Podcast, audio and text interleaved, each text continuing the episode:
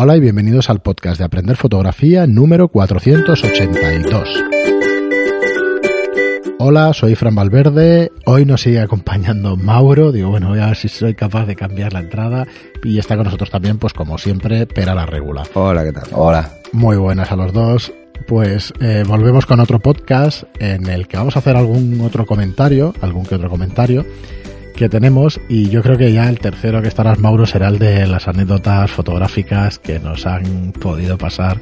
No nos acordaremos de todas, por supuesto, pero bueno, para decir algunas anécdotas graciosas. Pero hoy, eh, antes de ir con, con el comentario que tenemos, que es sobre flash de marca blanca, y así comentamos cositas también sobre flash de Zapata, deciros como siempre que tenéis aprenderfotografía.online, la mejor manera que tenéis para aprender fotografía si queréis dedicaros profesionalmente a tiempo total o parcial a la fotografía. Y ya me empiezo a sonreír porque espero la idea que los aficionados también, También, claro. también podéis podéis suscribiros a los cursos y podéis aprender también fotografía. Pero realmente me gusta mucho, ya veis que en los últimos programas lo voy diciendo porque creo que hoy en día eh, el tema de las profesiones está cambiando muchísimo. Bueno, siempre ha cambiado yo creo durante toda la historia, pero eh, yo creo que hoy más que nunca y más rápido que nunca y al final tienes que, que amoldarte, ¿no? Amoldarte al mercado y amoldarte a todo. Así que los fotógrafos hoy en día en lugar de ser todos a tiempo total, pues van convirtiéndose en fotógrafos a tiempo parcial. Hay muchísima competencia, la técnica ha propiciado que se democratice la fotografía en el sentido de que cualquier, o sea, cualquier persona puede llegar a tener equipo como mínimo semiprofesional y entonces hace pues que muchísima gente se pueda dedicar. A tiempo parcial, ¿qué quiere decir? Pues que puedes hacer fotografía social en tus fines de semana, puedes hacer fotografía de interiorismo por las tardes, o sea, puedes ir haciendo todas esas cosas que antes, mira, vamos Esto me suena. suena. Es que es así, o sea, la- el mercado y la tendencia va hacia esto. Está claro que, bueno, que hay muchas posibilidades también de dedicarte a tiempo total, pero que es complicado. Entonces, bueno, no, que no os abrume el, el tema de, del mercado, porque, porque es así. Que sepáis que en vuestra situación, pues está, no sé, hablábamos algún día del 60-70% del mercado fotográfico que estaría en, en tiempo parcial. Muy probablemente vaya por ahí. Muy bien, pues nada, ahí tenéis los cursos de aprenderfotografía.online con un montón de cursos y cada, cada mes vamos subiendo nuevo contenido. El próximo es el de Baby Born, que Natalia nos traerá, que prácticamente lo tenemos ya para lanzar, así que lo podréis disfrutar enseguida. Y vamos con una pregunta de Jorge Amat Soler.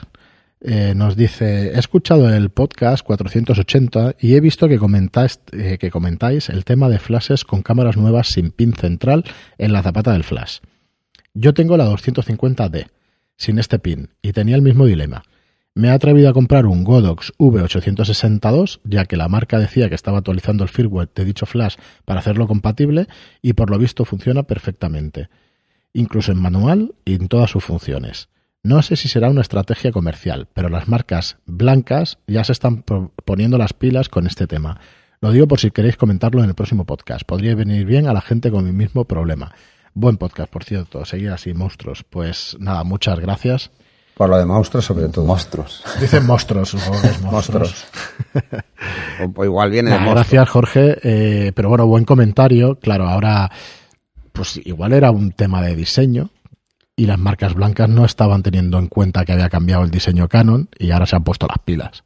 Bueno, Ya han espabilado. mira, estos cambios yo no los acabo de entender. La verdad es que pensábamos Porque, que ¿Qué vamos no. a hacer entonces con todos los Pocket Wizard que ya tienen los estudios? Eso es. Los- una cámara hablas con de una 200. obsolescencia programada. No, es, Claro, no, porque es otra es- marca. es- otra- es joder, punto. Ya, esto no, no entiendo. Es que no tiene mucho sentido, ¿no? Para mí no. Puede cambiarle el, el tema de ajuste a un pin o no sé. Para mí no. Que sean, se, se ahorran un pin. Pues ya me dirás tú. Y el central, además. Y es el central. Falta el central. Entonces, todos los disparadores de, de radio, de estudio, es el único que tienen. El central. No tienen ninguno más. Entonces, obligará a todo el mundo a comprarse una zapata. De entrada, que el fabricante diga cuál de esos cuatro pins que quedan, en vez de cinco, es el sincro. ¿Cuál Claro. es? Porque yo no lo sé.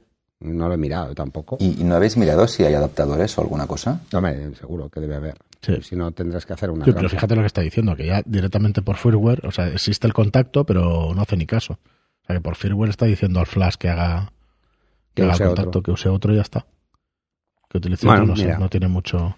No lo sé, yo tampoco. lo No tiene mucho sentido. Pues quería aprovechar este, este comentario sobre el flash de marca blanca para hablar varias cosas. Lo primero es que me gustaría saber, Pera, ¿tú has utilizado flash de zapata siempre? ¿Toda la vida prácticamente? Sí. ¿Desde que aprendiste fotografía? Sí, ¿Por qué? Ya, ya sé que es una pregunta muy genérica, pero yo quiero utilizar este programa para que la gente vea que se ha utilizado toda la vida y cuando estás en el exterior, aunque lo hemos repetido un montón de programas, es necesario rellenar sombras y hacer ciertas cosas para que tus fotografías pero es- mejoren. a ver, yo lo que pasa es que yo siempre he sido muy fan del retrato, incluso como aficionado. Eh, a mí lo que me gusta es hacer retratos. Entonces, un retrato sin flash, hay muy pocas situaciones en las que es interesante. Ah, tenemos que jugar con una luz lo suficientemente fácil, por decirlo de alguna forma, o uniforme, y esto limita mucho las posibilidades. ¿eh?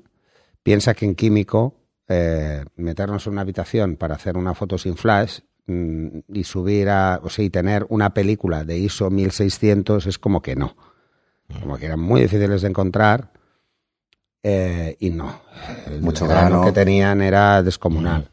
Entonces nadie lo hacía o lo hacía muy poca gente. Entonces pasar de 800 ya era eh, impensable. De hecho, y costaba encontrar de 800. ¿eh? 400 era muy fácil, porque además es que es- fue el que usaba la mayor parte de la gente.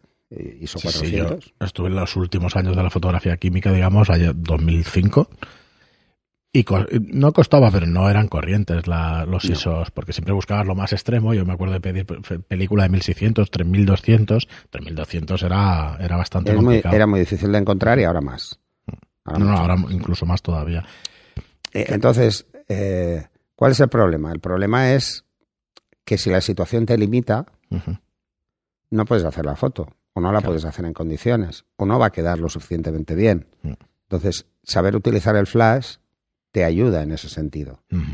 Eh, hay que tener en cuenta que puedes hacer fotos muy buenas sin flash. Sí. Y puedes hacer fotos muy buenas con flash. La diferencia es cómo lo usas. Si lo usas mm, sin pensar, lo que te va a pasar es que vas a anular la luz natural y entonces va a perder toda la naturalidad del retrato. Pero si sabes usarlo, no. Mm, Yo he puesto ejemplos incluso en el canal de Telegram, subir fotos, decir, va, ¿esta tiene flash o no tiene flash? Sí, sí, No dan equivo- ni una. Claro, Nadie equivocarse la gente en un sentido y en otro, porque es que es muy difícil. Bueno, muy Y, difícil, no. y con el tiempo es fácil saberlo, porque la mayoría de mis fotos son todas con flash. O sea que, Bueno, pero es por deducción más que porque. Sí, es por deducción, no porque de se vea, ¿no? Claro. pero por ejemplo, su- subí una foto que todo el mundo dice, "Buah, esto, esto, claro, porque es luz natural. Y no, no, esto es flash. Y de flash de zapata, además. O sea, no. Yo quería aprovechar para esto, porque yo intento siempre pensar por el- bajo el punto de vista de una persona que aprende fotografía y eso, y claro, no vivimos en Londres, no tenemos unas circunstancias estupendas, pues como dices tú, para hacer retrato con una luz suave y todo eso, tamizada aquí. Está el sol a pleno día, vamos, te pega el sol, una barbaridad. Bueno, pero además eso, ¿no? Y además tampoco... eh, a ver, es que el concepto de luz natural es un concepto un poco genérico, ¿vale? Eh, porque además, ¿hablamos de luz natural o de luz ideal? Son dos cosas diferentes, sí, ¿eh? es que se- yo creo que se confunde. Para un fotógrafo la luz ideal es la que controla. Y la que controla es porque sabe cómo poner a la persona en ese sitio, aunque no tenga flash, a una hora concreta del día. Punto. para que te quede bien la foto, que- bueno, para, para tus intereses. O sea, un aficionado normalmente lo que no va a hacer es esperar a una hora para hacer la foto. Está ahí y, hace es, la foto. Es un error Y importante. es un ¿eh? error muy grave. Antes lo teníamos mucho más claro. eh, con químico era mucho más claro. Porque Había que aprovechar los disparos. Y entonces te enseñaban aprovechabas cuándo los disparar. disparos y luego no veías el resultado inmediatamente. O sea, te podías haber equivocado tres pueblos. Claro. Y por latencia, pues no te entraba. No entraba la foto. De ninguna de las maneras. Estábamos trabajando con cinco pasos y no entraba. Entonces, pues bueno, pues es lo que hay. Hoy en día dejamos demasiadas cosas a eh, corregir. Sí. Y no pensamos tanto en, en cómo hacer la foto para no tener que corregir. No llegar a casa y jugar. Ah, pues mira, le resto un poco de luces altas, le meto un poquito de sombras, así compenso. Saturo colores, tal, no sé qué. Hago Sí, juego con la temperatura y tal. Antes esto no era posible. No solo no era posible, sino que además lo que pasaba es que ya si te equivocabas en la temperatura de color, ya mal, ya ibas mal. Y lo hacías poniendo filtros, con todos los las inconvenientes que tienen los filtros, que restan calidad, etcétera, etcétera. Lo ideal era llevar película calibrada. Era muy fácil encontrar película calibrada luz día, pero si no te ibas a una tienda, porque la vendían hasta en las tiendas de souvenirs. Tú te llegabas un Kodak y decías, oye, Kodak, todas calibradas luz día. Pero si necesitabas tungsteno porque ibas a hacer interiores, pues no, Claro. no encontrabas tan fácil. Eh, y ya no te hablo de otras posibles eh, calibraciones, porque habían diferentes, pero eran muy difíciles de encontrar. Entonces, tenías que jugar así. Pues ahora imagínate si a eso sumamos que no haces la foto en el momento adecuado. Pues eh, quería pasar entonces con Mauro y, y hacerte prácticamente la misma pregunta. Yo sé la historia de cómo descubriste el flash de Zapata, porque creo que fue, bueno, explícalo. Sí, querías que os la cuente. Sí, Sí. pues bueno, eh, la verdad es que no, me parece que era sobre el, el 2008 aproximadamente, hace unos, Sí, hace unos claro. 10 años o 11. Y bueno, yo ya tenía mi, mi segunda cámara digital y claro, tenía ganas de, de probar un flash. Y sí, sí, me acabé comprando un 430, me parece, EX de Canon, un Speedlight. Y bueno, me- 420 o, o 420, esa sí, perdón, 4, no sé, bueno, no me acuerdo, es que ya he tenido tres, he tenido el 420, el 580 y el, luego el 630, que bueno, los tengo todos estropeados, que luego lo contaré también en anécdotas. La cuestión es que me leí el manual y no me enteré de nada, ¿sabes? Además recuerdo que era una, salían fotos de pingüinos, Sí. ¿sabes? Unos pingüinitos. Y bueno, casi- eso, era, eso era para el flash remoto. Sí, bueno, la cuestión es que... Yo es me- que me, me conozco estos manuales de memoria. Pues yo cogí mi flash mi primer día y me fui a una fiesta de cumpleaños de, de mi hija o de un amigo de mi hija que era muy pequeñita, de- tendrían dos o tres añitos. Y llegué a casa, bueno, ya lo veía en pantalla, ¿no? Pero vamos, unos flashazos y unas quemadas, ¿sabes? Algo, pero bestial. No tenía ni idea de lo que era M, ni lo que era multi, ni lo que era TTL. Y entonces en, en aquella época estaba muy, bueno, muy- veía mucho la web de canonistas. Pero ¿y eras consciente para que lo para que lo ibas a utilizar? Eso sí. Bueno, sí, yo estaba en un local dentro de una fiesta no hay de cumpleaños en un happy park de estos es o pero no este concepto de relleno No, no, no, para eso, nada, no. para Ah. nada, para nada. Yo necesitaba un flash porque toda la vida con las compactas y tal, pues decías, bueno, pues si es de noche, flash, o si estás en un local luz. con poca luz, flash. Y bueno, me frustré muchísimo y entonces en Canonistas vi que daban cursos y vi un curso de, de flash de Zapata. Y bueno, me- me- mira, de hecho ha sido el primer curso de fotografía que, que hice y, y sí, sí, me apunté, hice una transferencia bancaria, el primer curso era teórico a la- un viernes por la tarde en Plaza Cataluña, en la calle Pelayo, me parece. Y llego allí y me encuentro a Pera, que como ya sabéis somos amigos de la infancia y en aquella época pues a lo mejor hacía tres o cuatro años que habíamos perdido el contacto. ¿no? Y digo, ostras, ¿qué haces aquí? Digo, "Ah, he venido a un curso de, de, de esta y tal". ¿Y tú? Dice, yo. Y dice, yo soy el profe. ¿sabes? Y bueno, fue buenísimo, ¿no? Entonces, pues bueno, a raíz de ahí en- en- entendí lo que era un flash, entendí el- realmente, ya no simplemente para iluminar cuando no hay luz, sino todo lo que viene después, ¿no? De utilizarlo de relleno y de las infinitas posibilidades. Mira, recuerdo que cuando me compré el flash me parecía carísimo, porque casi me costó lo mismo el flash que la cámara, ¿no? Y dije, madre mía, es- y yo pensaba que solo era una cosa que lanzaba luz cuando descubrí que se podía graduar la potencia, el ángulo, etcétera, etcétera, dije, madre mía, es- esto es una pasada. Es Este cacharrín, que yo pensaba que era un flash, y, y bueno, es, verdaderamente una fuente de iluminación completamente configurable y que cuando le coges el truco, bueno, es lo que dice Es que no Pera, pasa yo no voy nunca sin el flash, que a lo mejor no lo usaré, pero que lo llevo encima siempre. Sí, Siempre. yo también, yo también. Desde que lo he utilizado las cuatro veces que lo he podido utilizar después de, hostia, dices, joder. Ujú, No hay color. no hay color. No, no, tú haces digo, un bueno, retrato en, al aire libre a una persona en la sombra para evitar ya sombras duras y tal. Y te queda muy bien y muy natural, pero coges el flash, le das ese toquecito de dos tercios menos de luz, te pones donde, donde tú consideres y la, la calidad que ganas en, bueno, en lo que la, siempre, ¿no? La luz frontal, que sube el tono, baja el contraste y estas cosas, pues, bueno, o incluso haciéndolo rebotar contra una pared o haciéndolo ladeado, no sé, bueno, ya lo podéis ver en los cursos que tenéis aquí un montón. Sí, yo de hecho, bueno, ahora tocaba Bueno, hay una eso. cosa que mucha gente no es consciente de lo que pasa cuando hablamos de, de la calidad de la luz, ¿vale? Eh, y la gente se da cuenta cuando empieza a hacer fotos con flash. Y es que de golpe ve que su cámara es más nítida. Sí, tiene más definición. Y se ve todo hostia, más y En mejor. el estudio te pasé. Y las pestañas que puedes, los capilares del, ojo. contar. Bueno, básicamente porque están pasando dos cosas. Una, estamos ayudando a la cámara con esa suma de luces que estamos haciendo a congelar mejor, porque el flash nos va a ayudar un poco, un poco cuando es una mezcla de luces y absolutamente congelará cuando es solo una fuente de luz. Eso por un lado, y por otro lado veréis que, que- lo que estamos es ganando calidad de luz. Eh, yo veo mucha gente que hace retratos y dice, es que no me quedan nítidos. Digo, hombre, es que estás jugando con el ISO alto eh, a una distancia, una ve- velocidad demasiado lenta para una persona que, bueno, que, que respira, coño. Ese es el problema. Entonces, pues nada. eh, muchos creen que todo se soluciona con el IS, con el estabilizador. y no, esto no se soluciona con el estabilizador.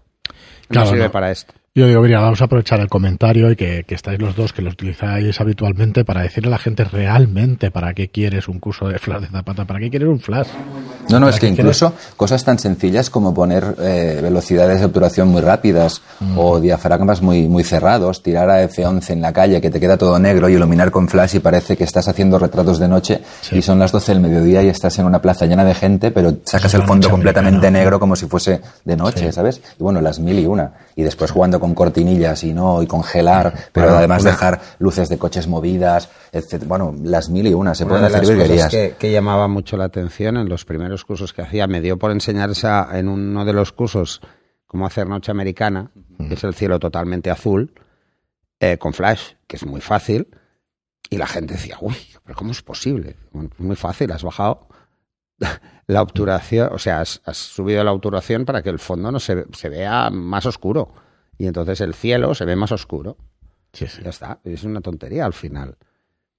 Y luego, cómo jugar con la obturación cuando te ayuda el flash. Todo el mundo asume que el flash en un espacio cerrado, pues es, es para lo que sirve, ¿no? Sí, como Pero es fuente un de error. luz. Es Yo es que iba por ahí. Yo este programa lo quería dedicar a, a eso, a que se entienda para qué. Porque, a ver, lo hemos tratado un montón de veces, pero yo creo que Yo sigue pongo, siendo. pongo un ejemplo un gran desconocido. siempre, ¿no? Eh, si alguna vez tenéis la oportunidad de ver un set de cine, os daréis cuenta de que todo está iluminado. No es flash, pero, claro. Pero todo está iluminado. ¿Por Sí. qué? Porque la luz del sol es muy buena, pero es cambiante. Pasa una nube, hay demasiados factores que, arri- que- que ponen en riesgo que la calidad de la toma sea correcta. Luego, en moda, en moda en exteriores, se utiliza el flash prácticamente siempre. ¿Dónde no se utiliza el flash en exteriores? Cuando vamos a hacer street style que buscamos una imagen natural. Pero no por el flash, sino porque la gente está más lejos. Entonces no llega. Claro. En publicidad yo lo veo imposible no usar el flash. O sea, necesitamos fotos muy nítidas. El flash nos va a ayudar mucho. Entonces la gente asume eso. Asume que el flash solo se usa en determinadas situaciones. No, el flash se puede utilizar en todas, absolutamente. Absolutamente en todas las situaciones. Mm, Y os encontraréis incluso ejemplos muy extremos. Yo he visto, por ejemplo, la diferencia de una fotografía de un fotógrafo eh, en salto de altura. Hecha con flash y sin flash. Claro, en un estadio no podemos subir mucho las obturaciones porque, mm, aunque sea luz día, suele estar en sombra esas, esas zonas. Y hacer una sin flash o hacerla con flash, el atleta ni se entera del flash. ¿eh? eso ya te lo digo así. Es, la diferencia es espectacular porque Sí, sí. estamos mm, estamos directamente obteniendo toda la saturación del color al darle el flash directamente. Le da directo. O sea, es luz frontal. Y además sube lo, mucho lo congelas completamente. Y te ayuda a congelar. En ese caso no del todo, pero Bueno, solo que estés a tres pasos ya empiezas a congelar mejor, a tres pasos de distancia de la luz día, por encima el flash. Entonces te está ayudando mucho. Y sigues teniendo un fondo lo suficientemente claro como para que se vea bien, ¿no? Entonces, bueno, es que la, la gente además coge el flash, lo monta, pone velocidad de sincronización 200 y se olvida. ETTL y se olvida. Bueno, esa es la forma mm, pues más sencilla o Sí, yo te diría que ni, ni la más interesante, de hecho. ¿eh? Muy pocas veces trabajo esa Y obturación. te quedas sin pilas eh, ya. Claro, le tienes que pegar unas castañas al flash tremendo. Entonces, Yo pensaba al principio, digo, esto de flash es inviable. Nadie puede gastarse este dinero en, en pilas. Y una cosa tan estúpida como eso pensaba. O sea No, que- pero luego a lo mejor te vas a un evento, a una boda, que estás en, en la discoteca o así, y pones la potencia del flash a 1.32, ISO 500, y disparas a, a 1.15. Y sacas todos los fondos iluminados movidos, Chulísimo. el destellito de flash que ni se nota y el motivo congelado. Y Ese puedes disparar tema. 2.000 fotos con las mismas pilas o, o 20.000, yo qué sé. bueno, una yo he locura. hecho bodas que no he cambiado pilas prácticamente. sí, sí, sí. Porque suelo jugar con aperturas muy amplias, con ISOs medios, o sea, no suelo pasar de 400. Pff, algún caso a 800, pero muy pocos casos, o porque quiero mucho más fondo y está más lejos y quiero, quiero que, captar más la luz ambiente. Y claro, los destellos son a potencias ridículas, ridículas. Muy bien, chicos, pues nada, muchísimas gracias a los dos por iluminarnos con este, con este Iluminarnos. tema. Sí que ha sido buena. Somos los Pero yo somos que- Illuminatis. Yo- es que nunca hablamos de, de materiales, de, o sea, a nosotros nos da igual que compréis un Godox, que compréis un Canon, que compréis un Nikon, el- en la marca que sea de, de flash, pero creo que lo importante es saber para qué se tiene que utilizar y en qué casos os va a servir y creo que programas como este pues te hacen decir, ostras, pero claro, ¿para qué tengo que aprender yo el, el curso de flash de Zapata? ¿Para qué voy a aprender yo flash y para qué tal? Pues imprescindible en fotografía, Totalmente de acuerdo. ¿vale?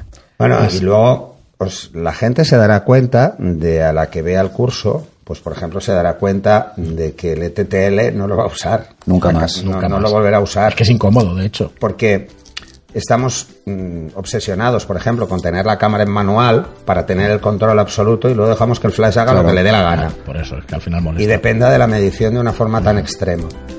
Pues no.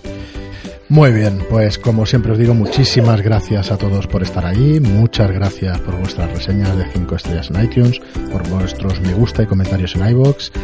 Gracias y hasta el próximo programa. Gracias y tú también, Mauro, por acompañarnos Por invitarme. Y hasta el próximo. Hasta Venga, hasta la próxima.